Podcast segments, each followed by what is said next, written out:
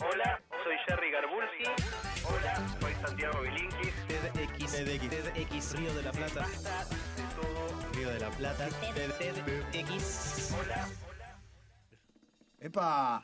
Hola, Santi Bilinki, Jerry Arbulski, ¿cómo les va, muchachos? ¿Cómo Hola andan? Matías, ¿cómo estás? Bienvenidos. ¿Cómo ¿Qué están, che? decís? Tanto tiempo que no Bien, nos vemos. muy bien, muy no nos bien. vemos ni hablamos hace mucho, no hablamos nada. Pilas muy recargadas. Sí, perfecto. Viene bien. ¿Cómo está Jerry? Muy bien, por suerte, muy Bueno, bien. Encarando un año que tiene doblete de TED. Así es, vamos a hacer dos este año. Uno Ajá. en abril, enfocado en educación, y otro en septiembre, de nuevo grande, grande, como el del año pasado. Bueno, el año electoral, esperemos que esto no toque la agenda de TED, ¿no? No, al armada. contrario. Fíjate que, que en el año 2011 fue el último que habíamos hecho dos y este año decidimos volver a- a- al formato de dos eventos distintos. En aquel momento había sido un evento para jóvenes. Esta vez el, el primer evento del año, el de abril, es, eh, focalizado en temática de educación.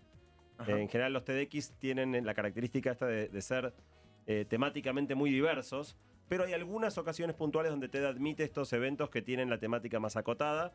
Así que el 18, sábado 18 de abril, en la Usina del Arte, vamos a traer TEDx Río de la Plata de Educación. La inscripción está abierta, el que quiera anotarse, como siempre, gratis. ¿Me notás? Eh, tdxriodelplata.org. Me Dale. interesa la temática y el lugar está buenísimo también para ¿La ir a-? Sí, Ah, grosso. genial. Grosso Y, después en la última parte del año, 24 de septiembre, volvemos a Tecnópolis para otra vez este, seguir rompiendo récords de cantidad de gente y armar el evento principal. Muy grosos los dos año. lugares elegidos, ¿no? Y encima representan a, a cuestiones distintas, pero los dos están genial. La usina, la verdad que me alucinó y Tecnópolis no conocía hasta el TED de ustedes y estuvo espectacular.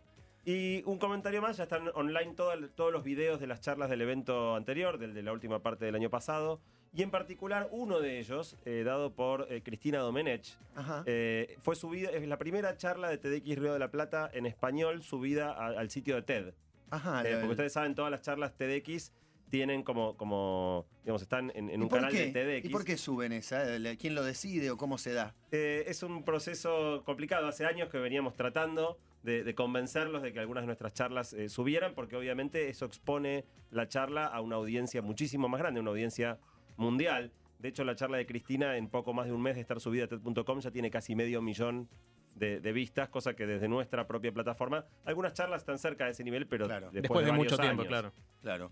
Bueno, y además está la columna de hoy. ¿Qué tienen preparado, muchachos, para hoy? Efectivamente, hoy vamos a hablar de, de lenguaje no verbal, de cómo, cómo Uy, a veces hablamos sin, sin decir, ¿no? Obviamente. Me reinteresa. Ah. nosotros, comu- nosotros comunicamos. Eh, la manera más obvia en que comunicamos es hablando y es la, que más, la que más utilizamos. En el momento de reencontrarnos, por ejemplo, entramos después de no vernos todo el verano y hay, hay diferentes cosas que yo les podría decir o que con Jer les podríamos decir.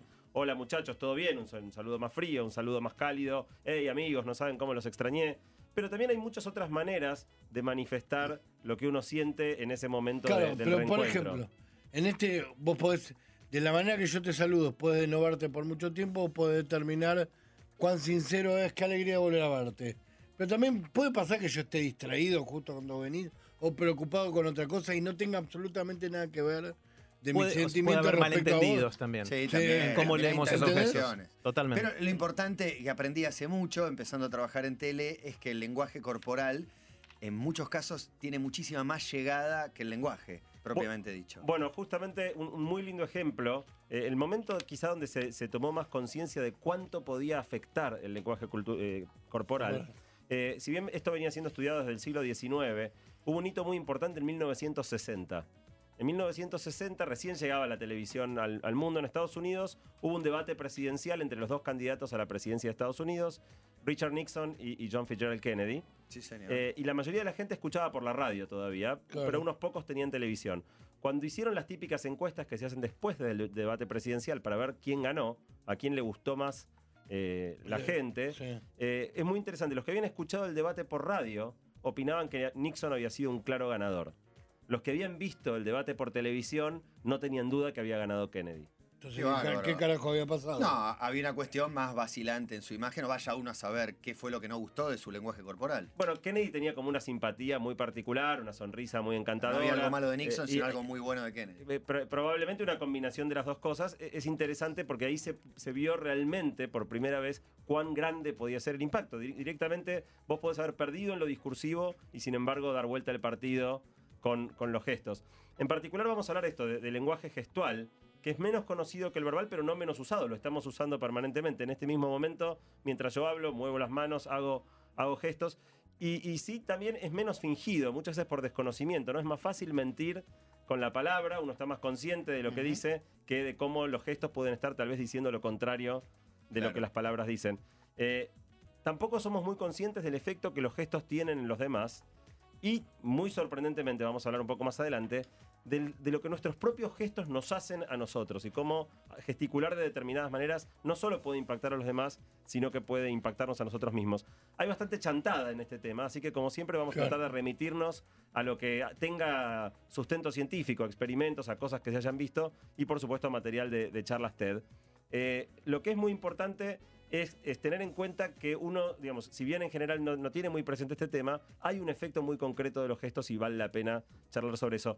Finalmente, un ejemplo muy interesante, no sé si lo han escuchado alguna vez, eh, entre tantas manías particulares que tiene Carlos Salvador Vilardo, Uf. Mm. hay una muy particular, que es que él no permite que los jugadores durante el partido pongan los brazos en jarra, Sí, las sí, manos sí. en las cinturas. En- le- te corrijo, durante los partidos ni durante los Ni entrenamientos. durante los entrenamientos, es Echa al correcto. jugador de entrenamiento que lo vea con los brazos en jarrón. No, no, no, no. Que jarra es un solo lado. Jarro No, es un no, lado, jarrón es lo Jarrón solo. ok, bueno, hace poco de casualidad enganché un documental donde un, ju- un jugador del plantel del 86 eh, apa- contaba esta anécdota que en los entrenamientos Bilardo siempre los jorobaba con que no pongan los brazos en jarrón eh, y que le parecía una estupidez y que en la final del Mundial 86, estando el partido empatado 2 a 2, quedando apenas unos pocos minutos, ve a un alemán, y según las versiones, algunos dicen que era Briegel, eh, pero no estoy seguro, poner los brazos que. Es- es- dijo- es- a la historia es hermoso que sea Briegel. Y él dice, lo ganamos. Lo gana, él, ve ese El jugador. gesto y se da cuenta que los alemanes no pueden más, que están abatidos y dice, este partido lo ganamos. es, eh, genial la anécdota, aparte porque me parece que ilustra lo que le pasa a uno con la información que tiene. Ya no es solamente verlo, sino que cuando vos lo ves se te activa algo que decís, le gano, le gano, a este lo mato. Y Bueno, con esa actitud terminas ganando a Ah, veces. claro, exacto. Bueno, efectivamente, la, la historia es, es real y el efecto del gesto este de, de los brazos en jarra, de, de esta, de esta manía de Bilardo, vaya a saber cómo hubiese terminado el partido si eso no pasaba. Pero bueno, en definitiva, en el último minuto, o en- faltando siete minutos, metimos el tercer gol. Che, es, es obvio qué significa brazos en jarra, porque a mí me lo tuviste que explicar. En Eh, jarrón. Sí. O en jarrón. En jarrón Acá los muchachos lo pescaron Y- todo. Pero- pero es una expresión muy futbolera. Claro, muy futbolera. Es, Para- es- es poner los brazos así. En la cintura. ahora sí, ahora sí, ahora me queda claro. brazos en la cintura y bueno. se Exacto, que, como- que demuestra que estás Como cansado. previo a bailar manera. un meneadito sin agacharte. bueno, Eso, Ahí está. eso le aclara Ahí a otra está. sección, claro. Bien. Bueno, está claro que los animales hacen gestos permanentemente. El gato cuando se asusta se arquea todo el lomo para parecer más grande. Y vos lo tenés perfectamente, claro. Efectivamente, a mí me gustan mucho los gatos, así que No, no lo digo por vos, pero di- di- digo, pensé, digo, y no, y no dudo que eso es así. Igual que confesión, ¿no? Sí, sí, tremendo. No, te pido mil bienvenido. disculpas. No, no, no, no, Un cazabobos. digo, y no no, no, no, digo, y no dudás si es algo solo gestual, y si pasa con otro ser humano, medio que lo ponemos en duda y que parece algo hasta esotérico. Bueno, es que claro, los animales no tienen lenguaje verbal, con lo cual los gestos es, lo único que Es tienen todo. para comunicarse. Los, la mo- cola. los monos, cuando están amenazados, muchos hinchan el pecho también para ser más intimidantes. Eh, piden cosas, si vos vas al zoológico, te tienden la mano, La mano. pidiéndote algo, ese es un gesto que, que claramente comunica algo. Con los bebés pasa lo mismo. Los gestos aparecen antes que la lengua hablada, pero una vez que la lengua aparece, medio que los gestos quedan en segundo plano y, y, digamos, uno se Y los dedica terminamos toda analizando después de los claro, 40. Después de los 40 te pones a charlar de, de qué significan. Bueno, con esto de que tenemos un lenguaje verbal y un lenguaje gestual, eh, uno se puede empezar a preguntar, bueno, ¿cuáles son el equivalente de las palabras para el lenguaje corporal? Así como tenemos palabras en el lenguaje hablado, ¿cuáles son los gestos típicos del lenguaje eh, gestual, corporal? Y, y hay muchos, algunos son universales, otros son locales, depende de la cultura, otros no. Hay alguno, por ejemplo, ¿esto qué es?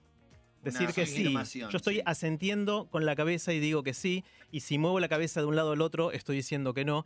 Pero es interesante porque eso no es así en todo el mundo. No, es verdad. Eh, en Grecia y en Bulgaria es al revés. Sí, el sí con la cabeza quiere decir no. Cla- cosa que es increíble. loquísimo. Ah, ¿en yo acá, yo Sí, es traten de decir que sí y mover la cabeza diciendo que no.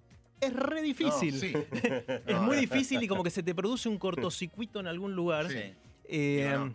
Muy complicado. Y, y cuando uno va a Bulgaria o a Grecia o a lugares donde es al revés, es muy desconcertante que alguien te, te diga no cuando te está diciendo No, sí. aparte le preguntas, te niega con la cabeza y te vas. Y ya te dijo que no. Claro, bueno.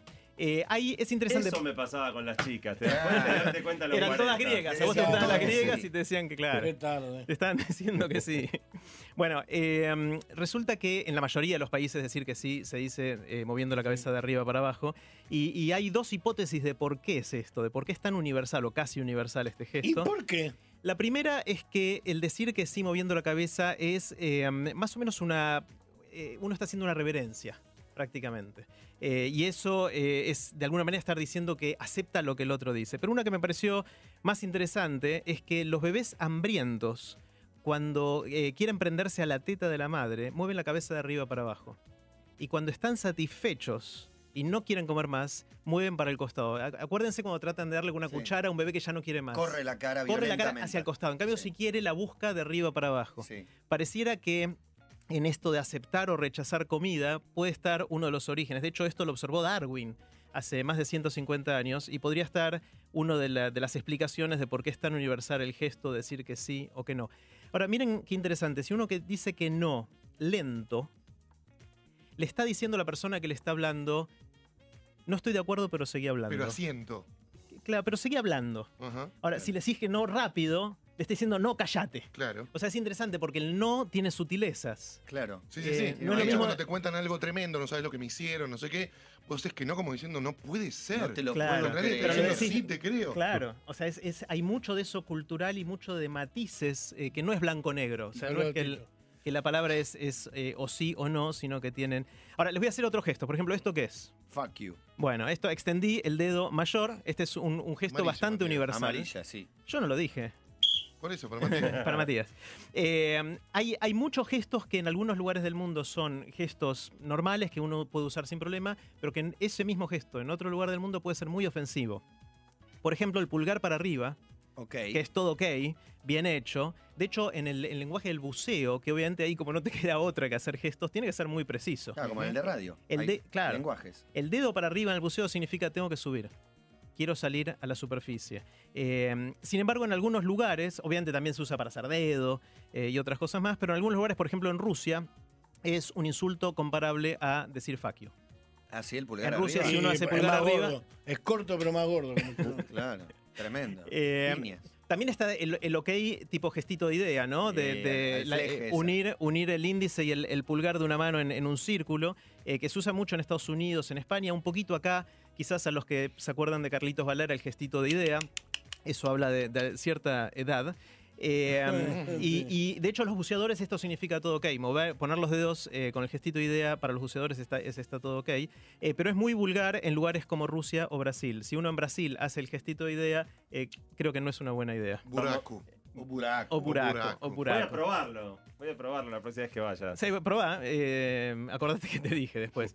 Lo mismo, por ejemplo, cuando uno pone la mano extendida, la palma extendida diciendo pará, pará, pará. Stop. Y también lo puedo usar para parar un, un taxi, por ejemplo. Eh, está bien, eh, pero en Grecia, si uno para el taxi así, es muy probable que el taxista se baje y te dé una trompada. ¿Por qué? Eh. ¿Qué pasa en Grecia, Jerry? Eh, Porque en tuvieron Grecia, en Grecia, en Grecia, poner la mano así es también equivalente al fuck you. Eh, Pero y le decís-. Y le decís con la cabeza, no, te calenté. Mirá, ¿me sí, querés claro. pelear? Eh, ¿Querés pelear? No, ah, sí. Bueno, de eso hay muchísimos. El- el- los cuernitos también es, es un gesto ¿Dónde exten- es extendiendo el índice y el, meñique. Descontando el recital de Mega, ¿dónde es positivo los cuernitos? Eh, bueno, por ejemplo, Eh, amor, hay, eh, Yuya decía que era amor los cuernitos. Sí, bueno, hay un eh, Sí, ella cantaba diabólico igual. Eh, es que en Brasil, en Brasil es, es una manera de desear buena suerte, los cuernitos. por ejemplo, en, en otros Bueno, lugares Hanging en, Texas, en el estado de Texas, el equipo de fútbol americano de la Universidad de Texas, que se llaman los Longhorns, que son los cuernos largos, Ajá. es el nombre del equipo. Mira que no. Los hinchas hacen el gesto de, de- de los cuernitos indicándole a sus jugadores que quieren que cuerneen a los otros. Ameli iba mucho. Vikingos. Eh, claro, es una especie de vikingos y es una señal de aliento hacia su equipo de fútbol americano. Eh, lo mismo, por ejemplo, el, el vení para acá con el dedo. Si uno con el índice dice vení para acá, vení para acá, eso lo podemos hacer en muchos países, pero en México eh, también puede ser bastante ofensivo.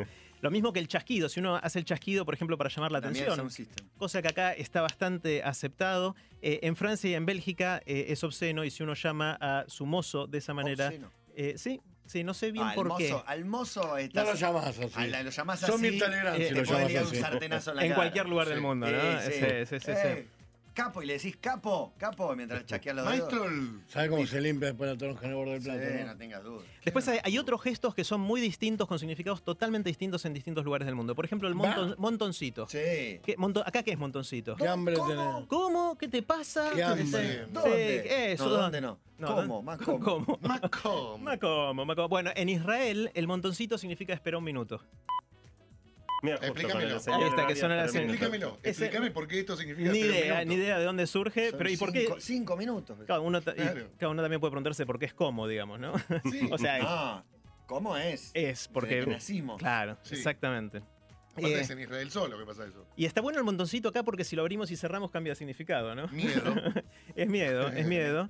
Eh, o se te frunce. Claro, se te frunce, se te Eso frunce, es, se te el- frunce el entrecejo. Sí, sí. Cruzar los dedos, por ejemplo, es otro que se usa mucho. Si uno cruza los dedos, eh, puede desear buena suerte en Europa o en Estados Unidos. Acá lo decimos a veces, eh, es una señal de buena suerte. O si lo escondemos al dedo cruzado, es que estamos por mentir.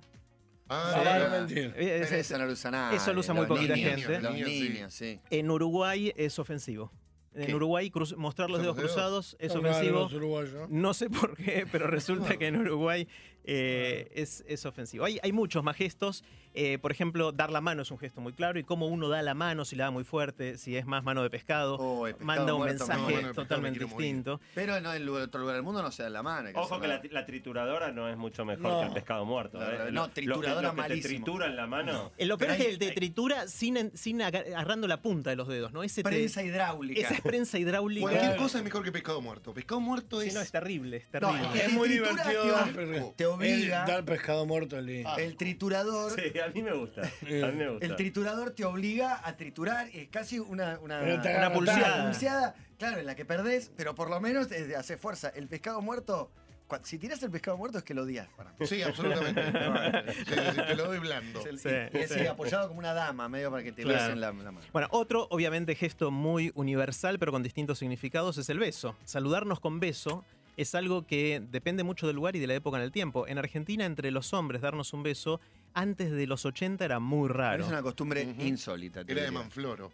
Era, es insólito que lo- ¿Por qué? cómo nos acostumbramos. No, yo lo hago todo el tiempo. Bueno, nos acostumbramos y es lo normal. Viene un español a vivir acá, no la puede creer. cualquiera, nadie no la puede creer. creer. Sí, ellos sí. Pero Hola. todos los días te das No, un beso. entre con- hombres no. No, no, no. Entre hombres no. No, Pero hombre, sean nada. dos entre las mujeres y mujeres y hombres. También tengamos que ver que respecto a los No, países. y mujer a hombre tampoco. En España, ponele, se dan la mano.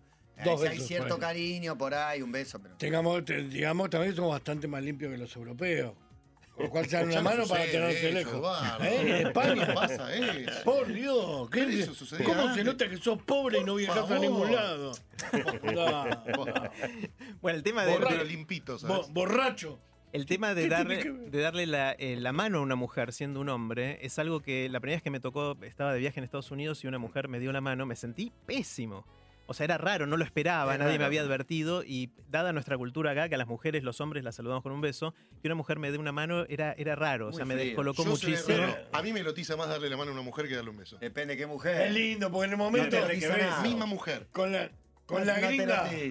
Con la gringa en el, en el momento que le da la mano, dice, ay, nosotros damos un beso y le agarrás los dos brazos con las manos y la apoyás un poco. Y, Qué cabito un lindo. poco. Estamos hablando del lenguaje, lindo lenguaje corporal, estamos Porque hablando. ah, se ríen, se ríen. Y dicen, no sabía que era con la polla. Y tácate. Los latinos somos así. tocas el piano. Eh, Bueno. Bueno, obviamente también hay lugares donde va a otro extremo. el- el- el- son típicas y famosas las imágenes de dos rusos hombres saludándose con un beso en la boca. Eso me gusta Uy, también. eh, Basta, Qué Cabo, lindo. déjalo hablar. Ese- le gusta a Cabo. Eh, y después hay otros, otros, hay un montón de símbolos, es infinita la lista. Una que, que nos gustó con Santi preparando esto es eh, qué significa terminar la comida en el plato. Si uno va a comer a la casa de alguien y se termina todo, acá significa me gustó. Eh, Sí. Es una señal de que me gustó. Si uno lo hace en China o en Filipinas, él, manda la señal de que la comida fue poca.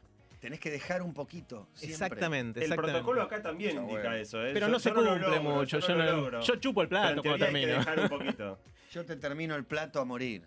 Termino- en Sí. general siempre. Y bueno, obviamente hay un montón de otros gestos Para y el muchos. Rusia el beso en la boca es en todos los, los hombres. ¿Qué significa? Pa- ¿Sabes que no, Padre, sé, no sé bien. Por lo bien político, capaz que se acostumbre por ahí es un gesto más, más protocolar, ¿no? Eh, Mm. Pero no sé, la verdad no sé. Es muy chocante. Ay, Muy chocante. La verdad que sí. Y es Porque cultural. no hay amor, digo. Es No cultural, pero cuando vos Ah, saludás a una mujer acá en la calle tampoco, Ah, pero Todo convengamos que el aliento incide. ¿no? Sí, también. Bueno, estamos hablando de lenguaje corporal, nada que ver con Light to Me, o en realidad pariente de Light to Me, que se ha visto acá muchas veces como un pequeño gesto. Tratan de identificar una intención diferente a lo que dicen las palabras. Aquí estamos con lenguaje corporal, señor Jerry Garbulski. Ay, Abre qué micrófono, sorpresota. Sopa, por favor. Te lo pido. toma el Justo que- Jerry, él es Jerry, no sé si lo conoces.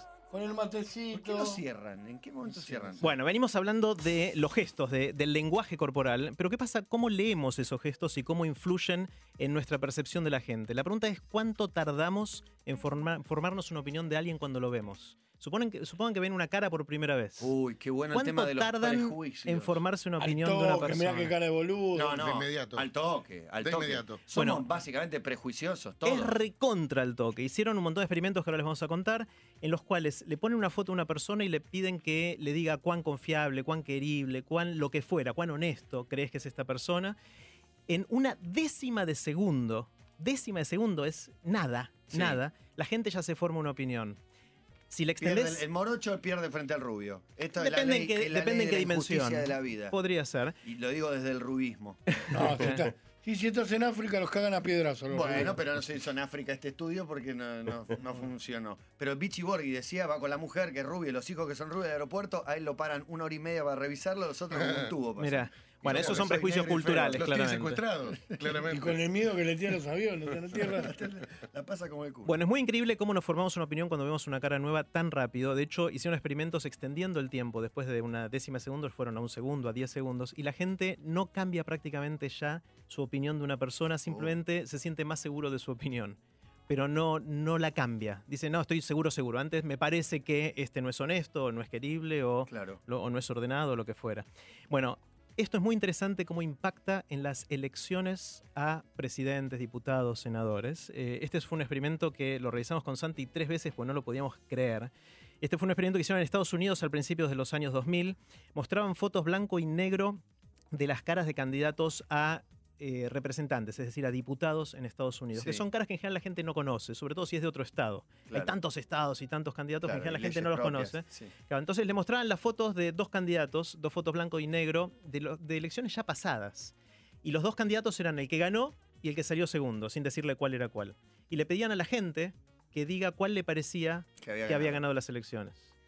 Uno, si la respuesta es al azar, porque la gente no los conoce, eh, de- debería dar 50-50. Bueno, da 70-30 a favor del que realmente ganó las elecciones después de haber visto la foto durante un segundo.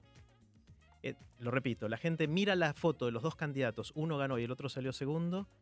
La gente no los conocía a los candidatos, no Está sabía bien, quién ganó. Exactamente. Y en un segundo, con 70% de probabilidad, puede decir quién ganó. O sea que gana por el aspecto. Por la por la pinta. cara, es más, por la cara de un segundo. Ganan por el aspecto en líneas generales. Eh, por lo menos en este caso, sobre todo si no que no conoces tiene que quiénes ver son. solo con la facha, porque no es pongamos a un modelo. Bueno, hicieron para ver qué, qué parte del aspecto es lo que gana. Estoy No- pensando en qué candidato presidencial ganó en la Argentina por la pinta. Creo que ninguno. Kirchner no.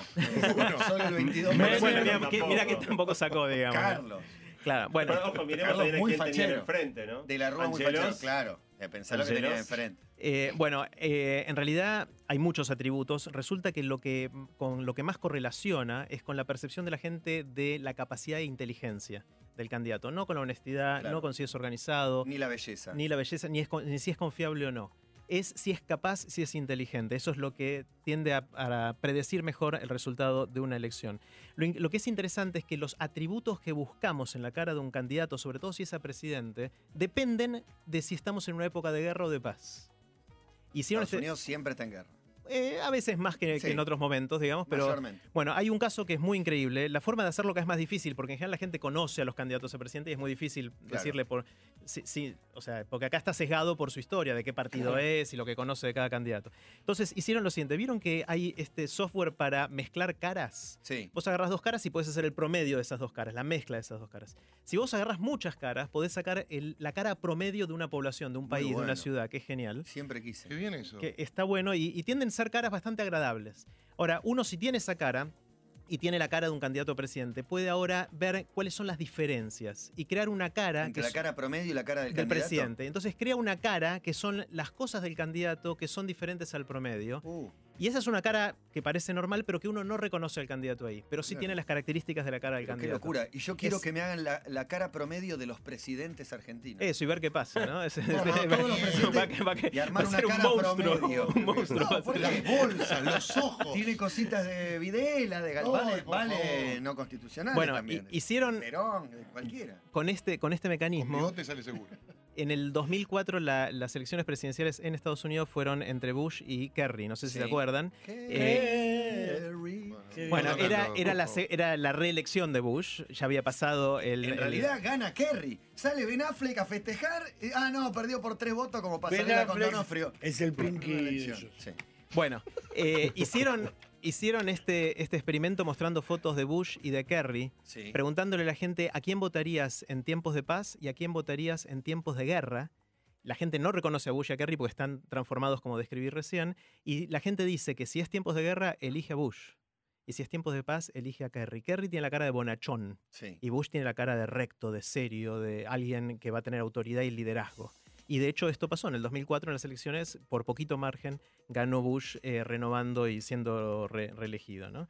O sea, es, es bastante impresionante como pequeños rasgos de nuestra cara pueden influir de manera tan... Eh, la, la guerra influyó más para mí, eso, para la reelección de Bush tras Torres Gemelas y él hablándole al mundo de Totalmente. que habló con Dios y por eso los va a bombardear. Bueno, obviamente si tenemos los otra... fundamentalistas eran los otros. Si hay otra información de los candidatos, es eso lo que prima, de, de qué partidos son, qué historia tienen, eh, si hubo alguna historia negra o no en su pasado, etc. casi siempre pensamos que votamos de manera racional, pero una primera mirada puede influir totalmente en, cómo lo hacemos. Me pone mal saber que votás un candidato por la corbata, los zapatos que Ahora- tiene, el gesto que puso, me da Por bronca. o Alicate. Es así, pero si ustedes miran la campaña de lo que se viene, en general son afiches de la cara del presidente, del No hay una candidato idea, presidente. no hay una consigna. Nada. Son las nada. caras, y, y es interesante como cada Y uno se está de que Tinelli te posicionando. imite, a ver si en una de esas. Claro, cada uno está tratando de mostrar una imagen de algo. Si no Eh, le garpa para que te imite. Bueno, resulta que, volviendo a Darwin, que es uno de nuestros ídolos con Santi, en su autobiografía cuenta que casi no lo dejan subir al Beagle. El Beagle era el barco con el cual Darwin dio la vuelta al mundo y, fue la, la razón por la cual terminó haciendo sus contribuciones gigantes, en- entre otras la evolución natural. Por poco no lo dejan subir porque el capitán del barco no creía que una persona con una nariz tan grande tuviera suficiente energía y determinación. Eh, así que por suerte lo dejó subir, después se hicieron amigos, pero los prejuicios son algo que, que viene hace mucho, mucho tiempo. Bueno, hay una charla eh, TEDx que se dio en TEDx Toronto, un tipo llamado Mark Bowden, que pueden ir a ver el video de la charla en core.to barra columna, eh, que es muy interesante. El tipo en principio sube con esta misma cosa que Jerry estaba contando. Sube al escenario y lo primero que dice, se para, hace una pausa de un segundo y dice, ustedes ya decidieron si yo les caigo bien o les caigo mal. Pero a partir de ahí empieza a dar una charla eh, gesticulando de una manera que de alguna manera va siendo muy cuidadoso de hacer todas las cosas del lenguaje corporal que promueven que el tipo te agrade.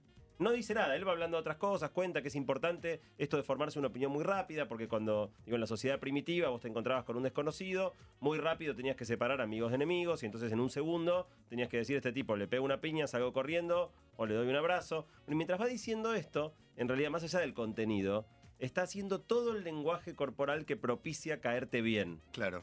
Y después de un rato, eh, eh, de alguna manera, abre el juego y dice, bueno, miren, yo le estaba hablando y entonces fíjense que desde que entré, y empieza a enumerar, bueno, entré con una sonrisa muy amplia, que es una señal universal de, que, provoca una, una buena sensación. Es importante que la sonrisa so- eh, sea genuina y entonces muestra como una, una sonrisa falsa, rápidamente te das cuenta cuando una sonrisa es verdadera o no, hay que arrugar los ojos, no puede armarse demasiado rápido.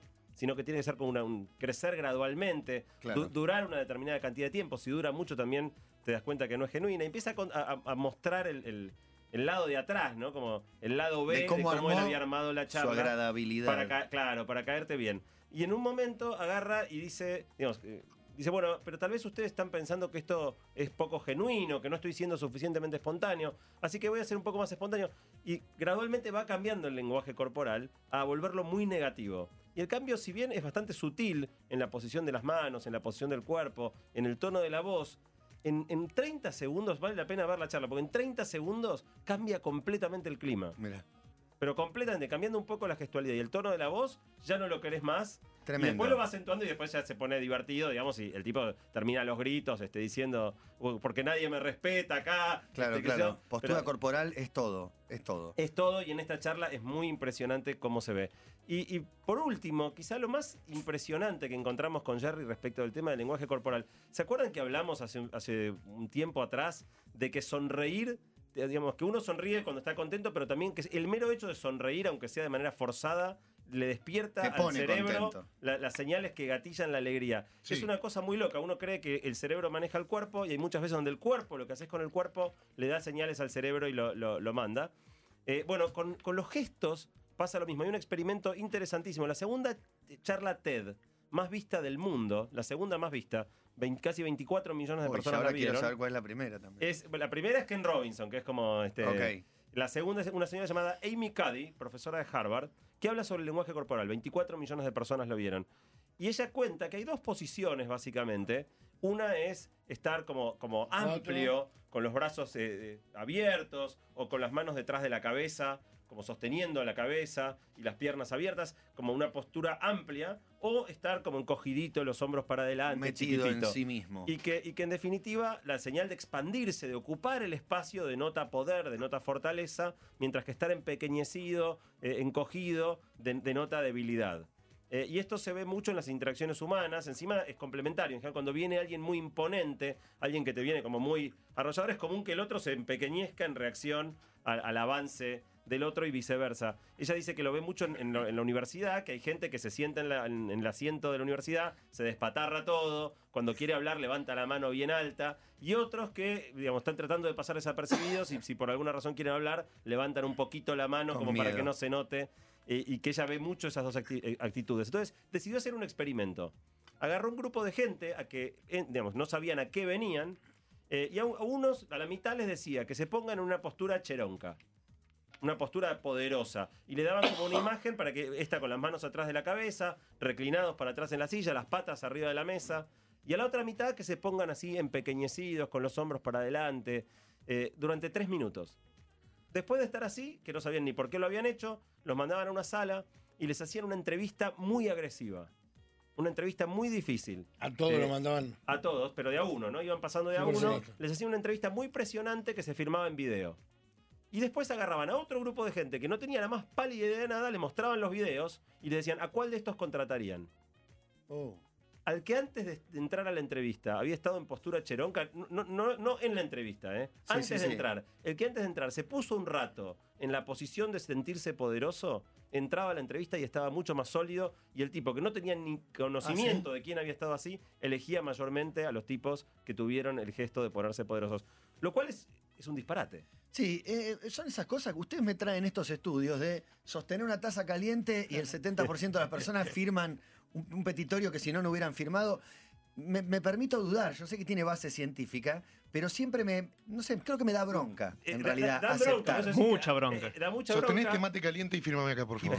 Y te cuento algo tremendo. Mira, te, te- te lo, te lo complemento con lo siguiente, que es que otra manera en la que me dieron la misma cosa en vez de la entrevista es tomándoles una muestra de saliva, porque todo lo que- básicamente esto funciona con hormonas. La hormona que te hace sentir poderoso es la testosterona, la hormona que te hace sentir eh, estrés y débil es- se, se llama cortisol.